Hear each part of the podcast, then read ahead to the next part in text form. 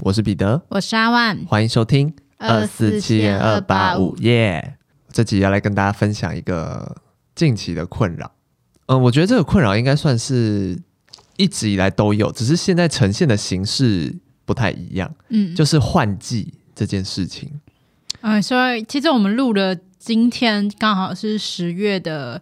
呃，十月中这样子，对，十月中，而且气温已经开始下降了，对，非常有感。我们目前穿高领，还穿一件外套，哦，我穿短袖，对，所以我们俩呈现一个蛮 蛮明显的差异。对，然后我我一方面是非常乐见，就是天气开始变冷这件事，因为我非常的喜欢天气凉一点。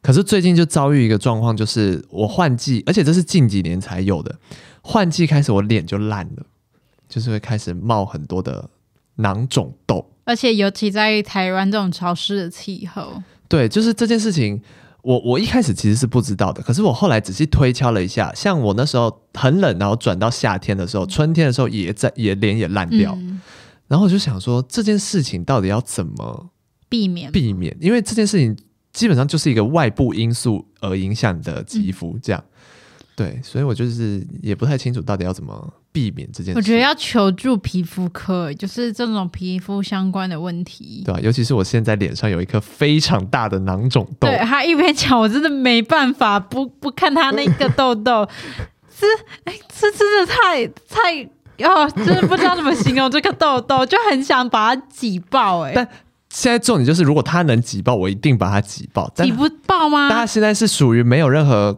洞可以把他挤爆，可是他看起来已经会爆发嘞。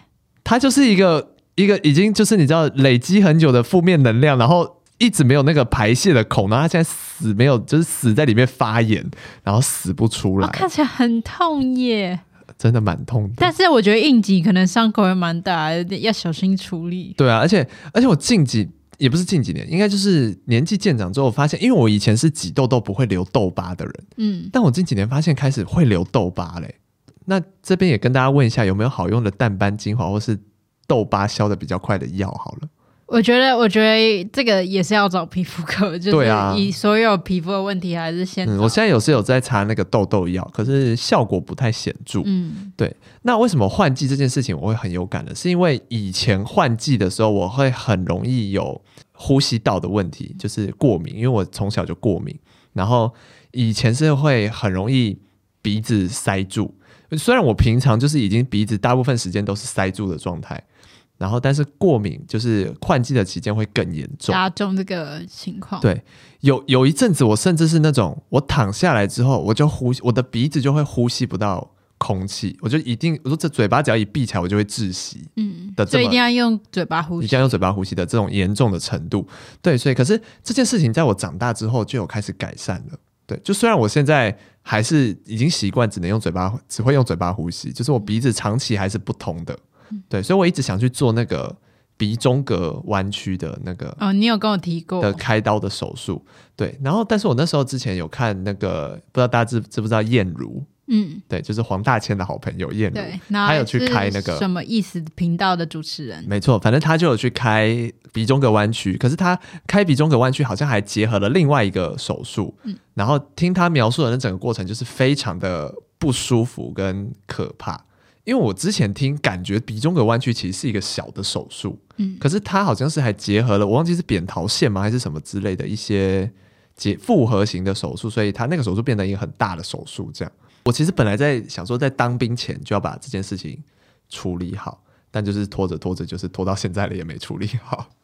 但是换季的确，我本人也是皮肤荨麻疹非常有感的。哎、欸，说到荨麻疹，我最近也觉得我换季之后皮肤也开始，就是我不知道都是那种手臂内侧会很痒，嗯，就是常摩擦的地方，对，就会很痒啊。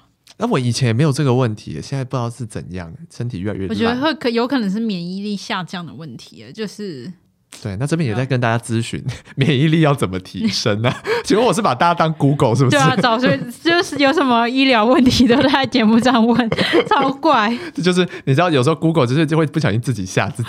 好了，我们自己去看健康一点零之类的。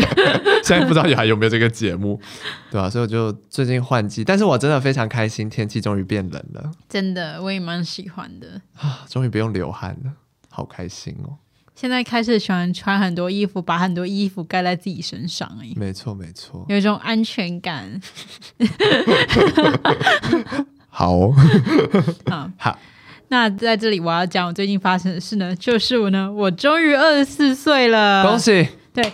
其实原本上一集我就要讲，嗯，就是呃近期发生的事，我就要分享我二十四岁的一些心得，但我忘记了，所以移到这一集来讲。没错，刚刚录到一半还熊熊想起来啊，我主题原本是定期给，怎么突然忘记啊？对，我们就是这么随性。对，然后反正呢，就是我在上个月九月二十四号终于满二十四岁了，又长了一岁，感想怎么样？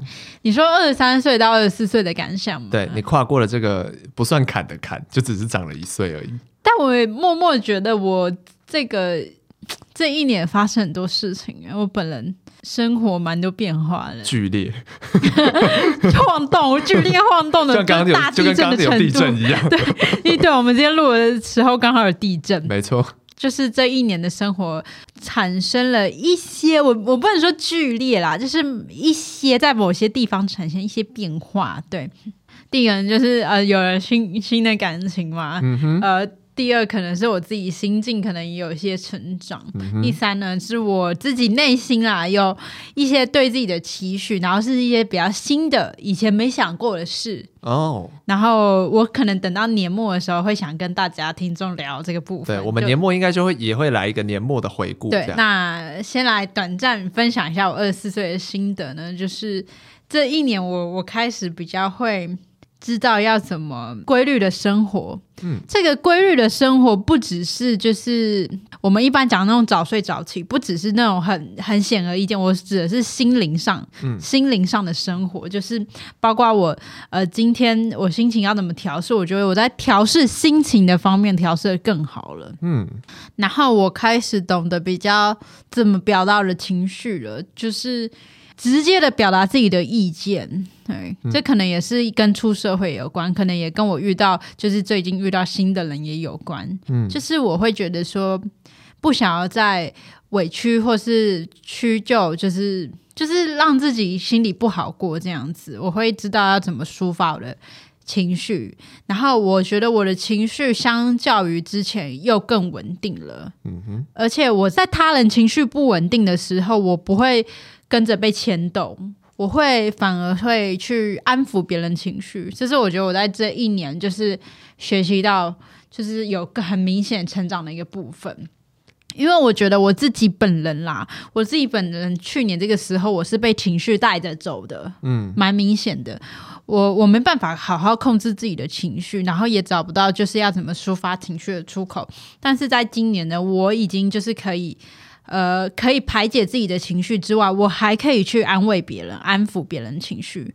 就跟之前提跟听众提到，我不太会安慰别人。我现在觉得说，哎，我好像在安慰别人这件事上面有成长了，就是这是蛮不一样的。就是这是我觉得我这一年来成长最多的地方。哇，真感动，鼓掌。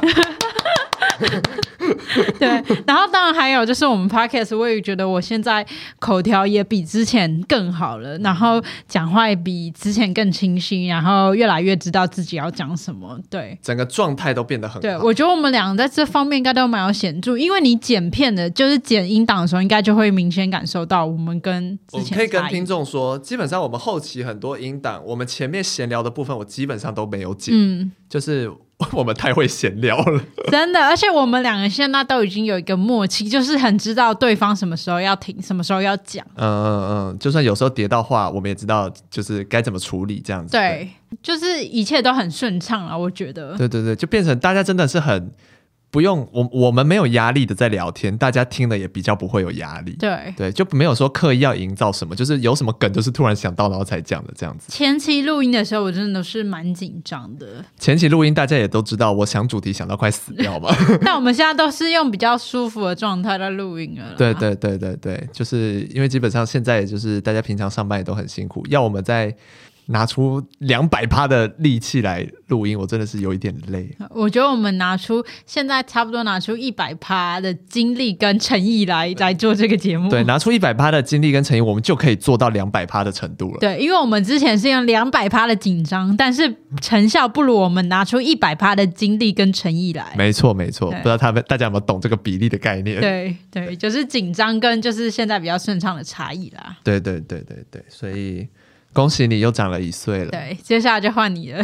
一月的时候，对，我必须跟大家说，我真的非常希望我的这个二十三岁赶快过去，因为我觉得好了，这件事留到年末再跟大家分享吧。留到你生日的时候再跟大家分享你这一年来就是遭遇了什么，或者是心境的转变。OK，都可以。OK，, okay 好。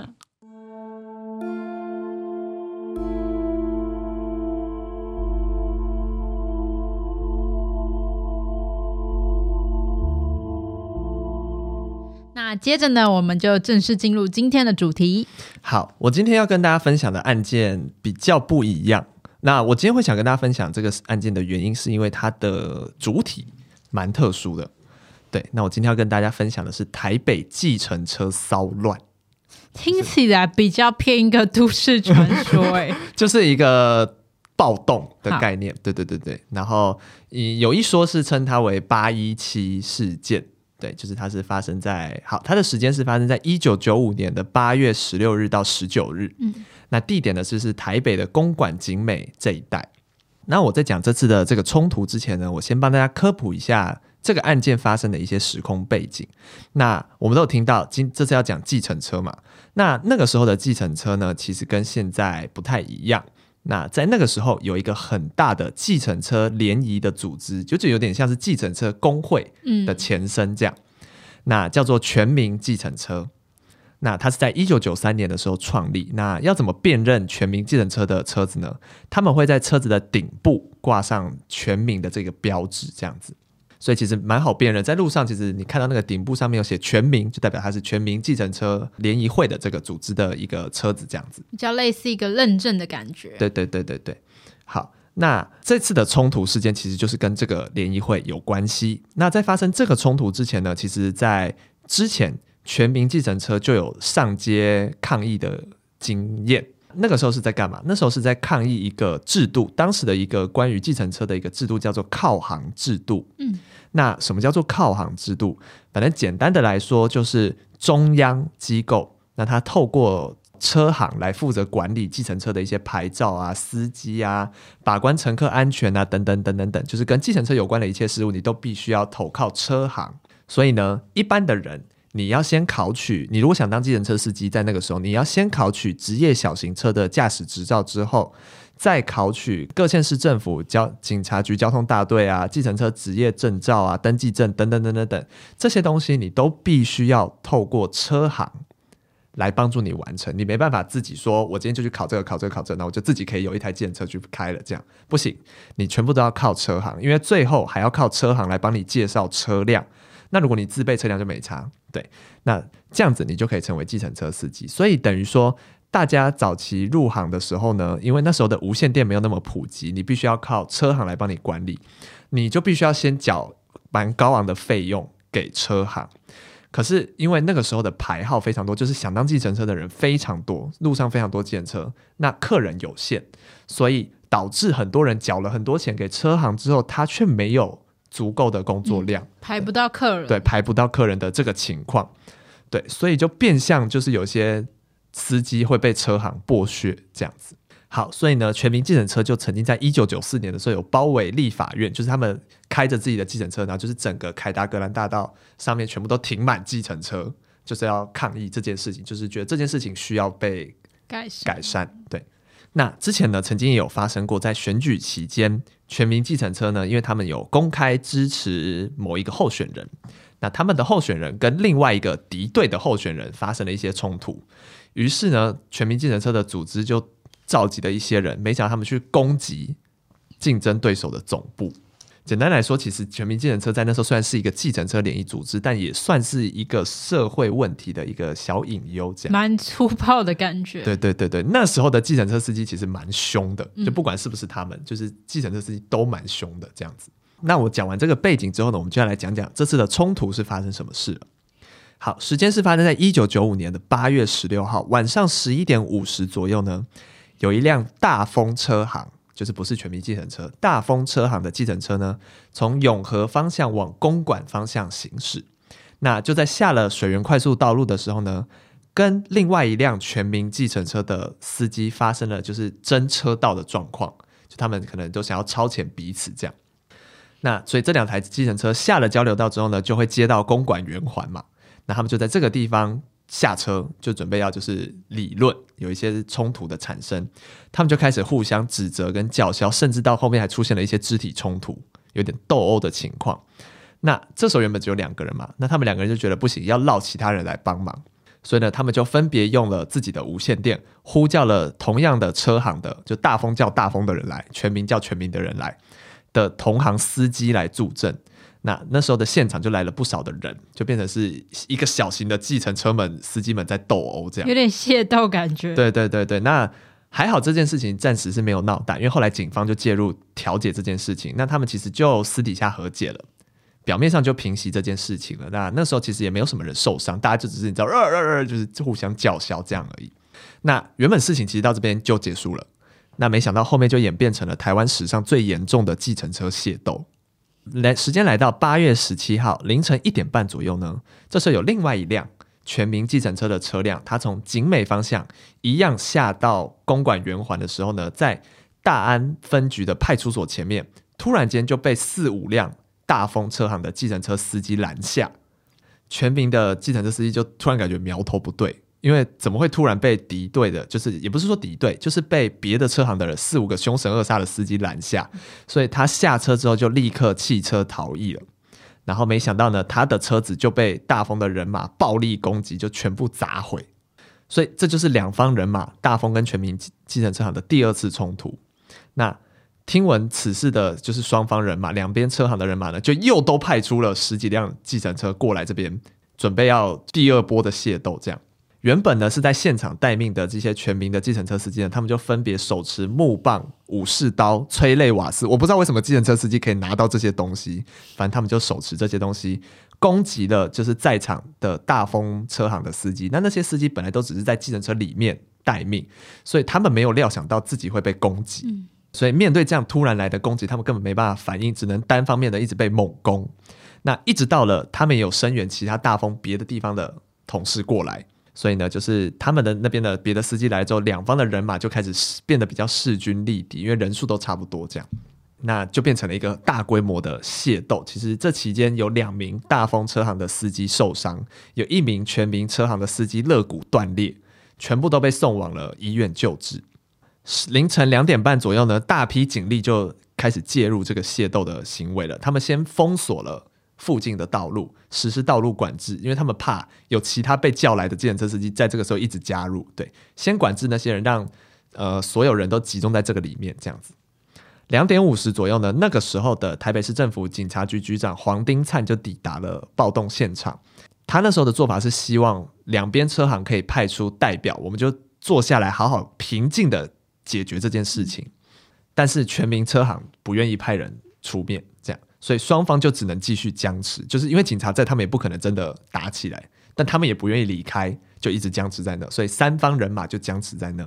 又过了一个小时之后呢，这个时候呢，代表大风车行的，就是大风车行，它本身往上还有一个更大的联谊会，那这个是北区无线电计程车联谊会，就是他们是头头这样子，他们就发表了声明，他们就说好，他们愿意撤离现场。因此，就警方就开始疏通大风车行的人离开嘛。那大风的车子开始慢慢撤离之后，随后全民的就想说，那他们不僵持了，那我们也不需要僵持了嘛。所以他们也开始慢慢撤离，一直到了凌晨四点二十，这个地方的计程车才全数都撤离走了，暴动就暂时停止了。然而，到了八月十七号早上，这个暴动并没有平静太久。这边虽然没有再暴动了，但是其他地方的暴动又开始冲突了。北区无线电计程车联谊会呢，旗下其实除了大丰车行之外，还有一个天蓝车行。那大丰跟天蓝两边的人马呢，就来到了三重重新桥下，这边有一个全民计程车会的总部。嗯，他们就绕人，一辆计程车绕人，然后来这边砸毁了全民车行的二十一辆车，然后同时还砸毁了一辆民进党候选人的宣传车，然后甚至他们也对全民的总部投掷汽油弹。那还是哇，蛮可怕的，非常可怕。与此同时呢，其他同属于北区联谊会的，还有新生活车行、荷塘车行等等，开始在三重区内攻击所有只要你的挂牌是挂全民计程车行的所有计程车车辆。非常多的，其实很多计程车司机就是全民的计程司机，根本不知道发生什么事情，只是突然就有别的车行过来，然后要砸自己的车，所以他们根本不知道发生什么事。导致后来，其实有些司机都听到说前一天晚上有发生这样子的暴动，他们才知道啊有发生冲突，所以他们才来砸我们。那他们就开始纷纷把自己全民的那个挂牌拆下来，嗯、就是不要让他们知道自己是全民，他们就不会被砸了。这样，所以这样子的攻击行动呢，就导致那个时候台北新北地区路上拦不到任何计程车的情况，因为计程车全部都去打架了。嗯，对。然后甚至有些计程车躲起来也不敢开出来，这样一直到了十七号傍晚为止呢。虽然时不时还是有就是这种小型攻击、小型攻击的传出，但是就没有那种像原本一开始那种圆环大规模的暴动。对，那其实大家不是没有要暴动，大家只是先按兵不动，这是一个暴风雨前的宁静。那因为呢，第一次暴动的时候是有参与调解的嘛，警察局长有希望他们可以调解，但是那时候只是大家单方面的没有调解成功，他们只是一边人先撤退，另一边人才跟着撤退这样子而已。所以这个时候的政府官员就下令警方说，他们必须再让他们真的调解，因为那次他们离开之后，暴动没有停止，反而还是在继续。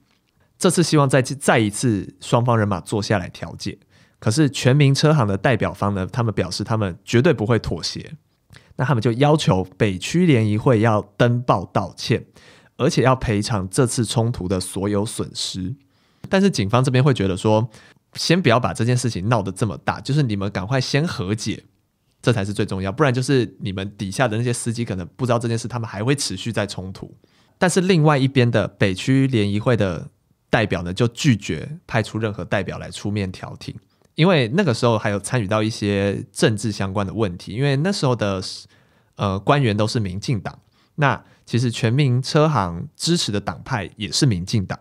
所以北区联谊会会觉得说，同样都是由你们支持的党派派出来的人来调解，会不会对我们有失公平？就感觉他们只会站在你们的立场立场去想，不会为我们想，所以他们不愿意出面调协调这件事情。因此呢，三方继续僵持。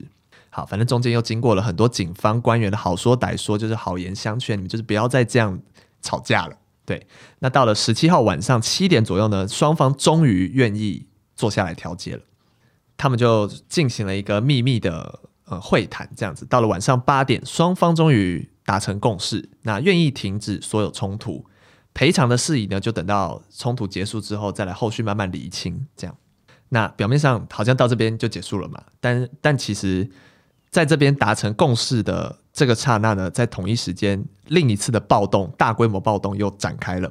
在二重疏洪道的全民车行的其中一个休息站呢，又爆发了大规模的冲突。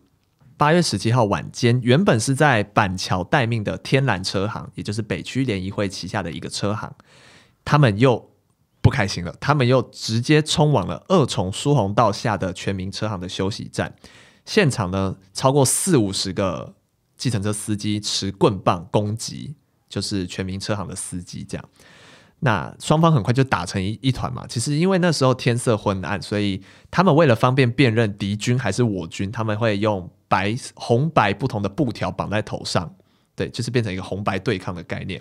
但是因为天色实在太过昏暗，基本上大家就是见人就打，所以有很多人打到自己人，就场面变得非常混乱，这样子。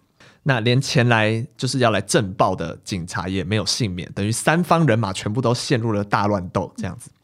后续呢，总共派出了两百多名的警察来镇暴，才勉强的把双方人马先隔开了，就围出人墙把大家隔开。那其实，在这个过程中，已经有非常多人受伤，都送往医院。那当想当然了，车子也是被砸了非常多辆。那后续呢，警方就持续加派警力，最后在这边总共提供了七百名的警力在这里支援。但显然，双方的怒火都没有被平息。晚间九点左右呢，全民车行的司机突然就朝对方扔汽油弹。警察在场的情况下，他们还是对了对方扔汽油弹，也对警方这边扔汽油弹。那警方看到汽油弹，当然要跑嘛，所以人墙就崩溃了。对，就崩溃。嗯、那人墙一崩溃，冲突就会立刻再度发生，因为人们就开始往前冲嘛。所以双方就趁这个缝隙又冲破了人墙，开始又拿木棒啊、铁条攻击对方，现场又再陷入了大乱斗。好，那被冲散的警方就是一被冲散之后，就很难再重整那个队伍，再把人隔开嘛。所以受伤的人数又再次一直飙升，这样子。后来呢，是开来了消防车，开始对所有人喷水，然后警方在这个过程中再重整这个队伍，才再次将双方隔开。到了晚上十一点左右呢，还有五十多名全民车行的司机在总部集结，他们这时候分成了两批人马，分别从中心桥跟重兴桥。展开游街，因为前面不是提过说，呃，天蓝跟大丰的车行不是在三重区里面打坏大家的那个他们的车辆吗？他们也要做这件事，他们决定在这边游街攻击所有大丰车行的计程车车辆以及天蓝的车辆。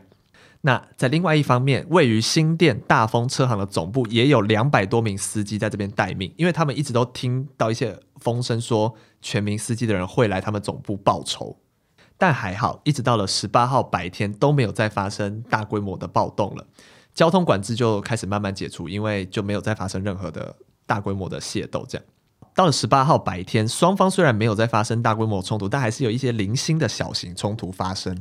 那对此呢，全民车行的会长是表示说，这次的事件其实是由一开始大丰车行主动挑起，因为是他们先去攻击我们的总部嘛，部对，所以他们是逼不得已才反击的。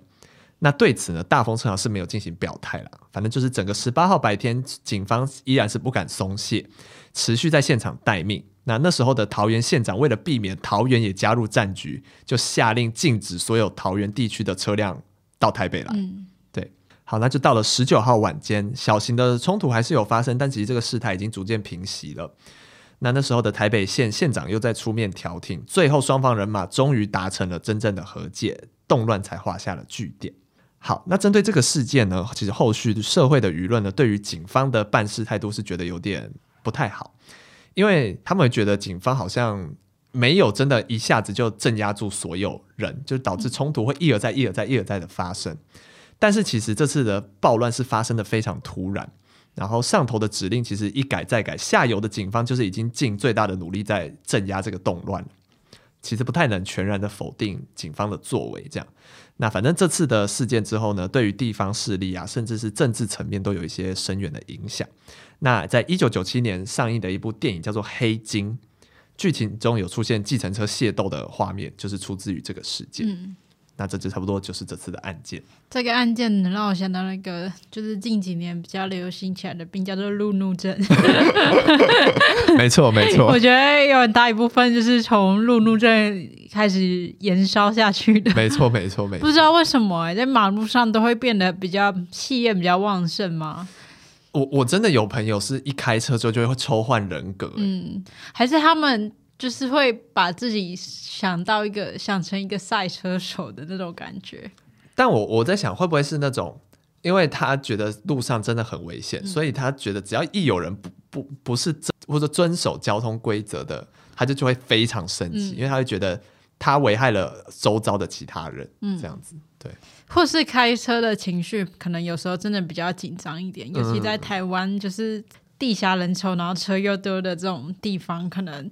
呃，开车本来就会比较紧张了，然后再遇上一些比较三宝啊，你可能那个怒火马上就被点燃了。对对对对对，对吧？对，不知道大家觉得这次的这个计程车司机怎么样？我是觉得现在计程车司机应该是不会这么对啊，脾气这么大了。我觉得当时的那个做法应该是就是要赶快找到是谁砸车，然后把那些人都是羁押，就是拘留。嗯嗯嗯，就就是避免在更多就是原本已经就是犯案的嗯司机，然后再又去再次作案，又再去攻击其他人。嗯，对。那其实我看到这个案件的时候，我那时候会想说，你不觉得这很像帮派械斗吗？对啊，确实是啊，这是一个就是一个全民帮跟一个大风帮啊。对啊，只是你没想到他们的角色是计程车司机，但他们做的很像帮派械斗。对啊，对。然后顺带一提，这个案件是。我妹温妮指定要做的哦，她对这个案件很感兴趣。对，她觉得她对这个案件，因为她有一天晚上在看一些，就是也是类似社会案件的，有一些历史的影片，嗯，然后就是有一些司机真的是一直踹啊什么之类，就是械斗的那个画面是有一些历史资料的。她本来说，你我们什么时候要邀她来上节目，她要来讲这个案件，欢迎啊，欢迎哎！我说我们有一些特别节目的时候再来邀请你好了。对，那这差不多就是今天的案件。我是彼得，我是阿万，我们下次见，拜拜。拜拜。